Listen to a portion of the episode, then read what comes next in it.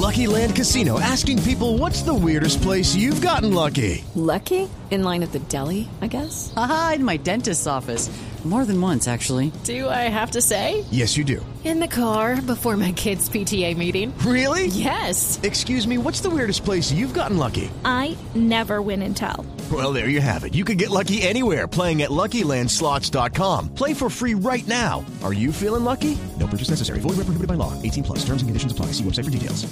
Segundos antes saludo al presidente de la Sociedad de Agricultores de Colombia, Jorge Enrique Bedoya. Doctor Bedoya, buenos días.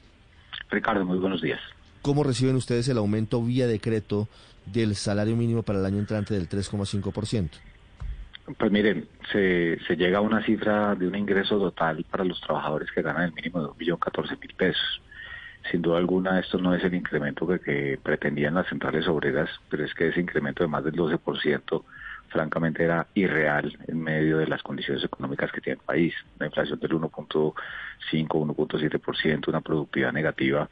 Este aumento del 3.5 le da ingreso real a los trabajadores. Indudablemente no es la cifra que muchos colombianos quisieran, pero es una cifra que es acorde, Ricardo, con la situación económica que está viendo el país. No hay que olvidar que de los 20 millones de colombianos que hacen parte de la población ocupada, más del 50% están en la informalidad laboral, es decir, que ganan menos del salario mínimo. Por eso lo que se viene ahora es una discusión sobre el régimen laboral que tiene el país y cómo sacar de la informalidad laboral a esos más de 10 millones de compatriotas. Y eso es algo que hay que ponerlo sobre la mesa porque desafortunadamente y escuchando ahora la entrevista de ustedes con el ministro, a las centrales obreras nada les gusta, no les gusta el incremento del salario mínimo, no les gusta que haya una reforma laboral, no les gusta eh, prácticamente nada de las cosas que deberían contribuir a mejorar las condiciones de los trabajadores que tiene nuestro país.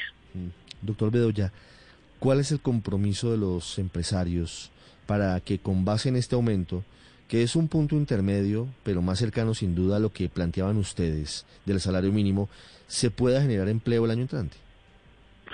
Pues Ricardo, el compromiso de los empresarios yo creo que ha estado sobre la mesa durante todo el desarrollo de la pandemia y lo hablo en particular por el tema del campo colombiano. ¿A quién le ha faltado eh, oferta de comida en nuestro país? A nadie. El campo le ha cumplido al país garantizando la seguridad alimentaria. Es el esfuerzo de los empresarios y los productores de nuestro país. Y a eso es lo que le seguimos apuntando desde el año entrante. Pero esto también depende de muchos otros factores, no solamente de lo que es el incremento del salario mínimo para que la gente pueda consumir o para que se puedan pagar las nóminas en las empresas, como lo decía hace un rato Santiago Castro. Eso también dependerá del comportamiento individual de los ciudadanos. Mire lo que está ocurriendo en Colombia se pueden dar condiciones para que el comercio esté abierto, para que los restaurantes estén abiertos, pero otra vez eh, las, las unidades de cuidado intensivo de los hospitales están en niveles que resultan altamente preocupantes y ojalá no terminemos otra vez en aislamientos obligatorios, de tal manera que para la recuperación plena de la economía en el año 2021, o por lo menos una mayor recuperación que genere más empleo, que genere empleo formal, que es tal vez lo más relevante, pues se requieren de varias condiciones. El comportamiento de los ciudadanos, por supuesto, el compromiso de los empresarios de seguir apuntándole a generar empleo, a recuperar el empleo perdido y a generar más empleo. Pero también aquí se necesitan reformas y por eso un llamado también al gobierno, al Congreso de la República, para que en el 2021 demos la discusión sobre el régimen laboral que necesita el país y en particularmente el régimen laboral que necesita el campo, porque la tasa de informalidad laboral en el campo es del 86%. Uy, de eso le quería preguntar, doctor Bedoya. De los 12 millones de colombianos que viven en el campo, ¿cuántos realmente se benefician con este aumento del salario mínimo? ¿Y cuántos más? Pues si dice usted que es 80 y pico la tasa de informalidad, no lo van a ver por ningún lado. De acuerdo, Paola. Es que ese es el problema que a veces queda oculto porque la discusión tristemente termina siendo de una cifra, entendiendo obviamente que la gente vive con lo que le llegue en el bolsillo. Pero si usted mira el promedio nacional, los 20 millones de ocupados que teníamos antes de iniciar la pandemia, el 42% en ese momento estaban en la informalidad laboral. Hoy ya es el 52%, si no me falla la memoria, pero más del 50% a nivel nacional.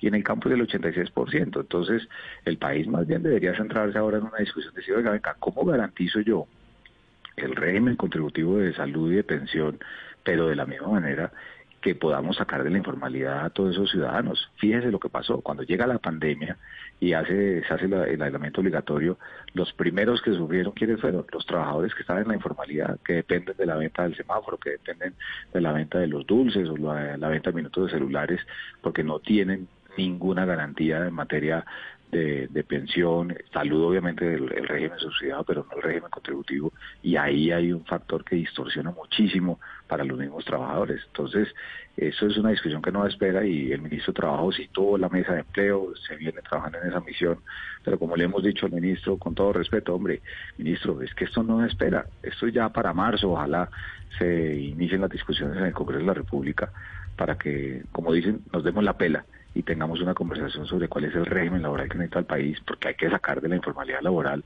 a más de 10 millones de compatriotas que no ganan ni siquiera el salario mínimo. Y ahí viene otra controversia grande porque se abre la puerta a la discusión del salario por horas, se abre la puerta a una cantidad de elementos que hoy está teniendo en cuenta gran parte del mundo, pero que en el país seguramente van a generar mucha controversia. Doctor Bedoya, muchas gracias, le deseo un feliz año. Igualmente, Ricardo, para usted, a, Mabel, a todos los, a Paola, perdón, y a todos los integrantes de la mesa de Blue Radio y a su gran audiencia. Un feliz año. Hey guys, it is Ryan. I'm not sure if you know this about me, but I'm a bit of a fun fanatic when I can. I like to work, but I like fun too. It's a thing. And now the truth is out there. I can tell you about my favorite place to have fun. Chumba Casino. They have hundreds of social casino style games to choose from with new games released each week. You can play for free anytime, anywhere and each day brings a new chance to collect daily bonuses. So join me in the fun. Sign up now at ChumbaCasino.com. No purchase necessary. BGW. Void were prohibited by law. See terms and conditions. 18 plus.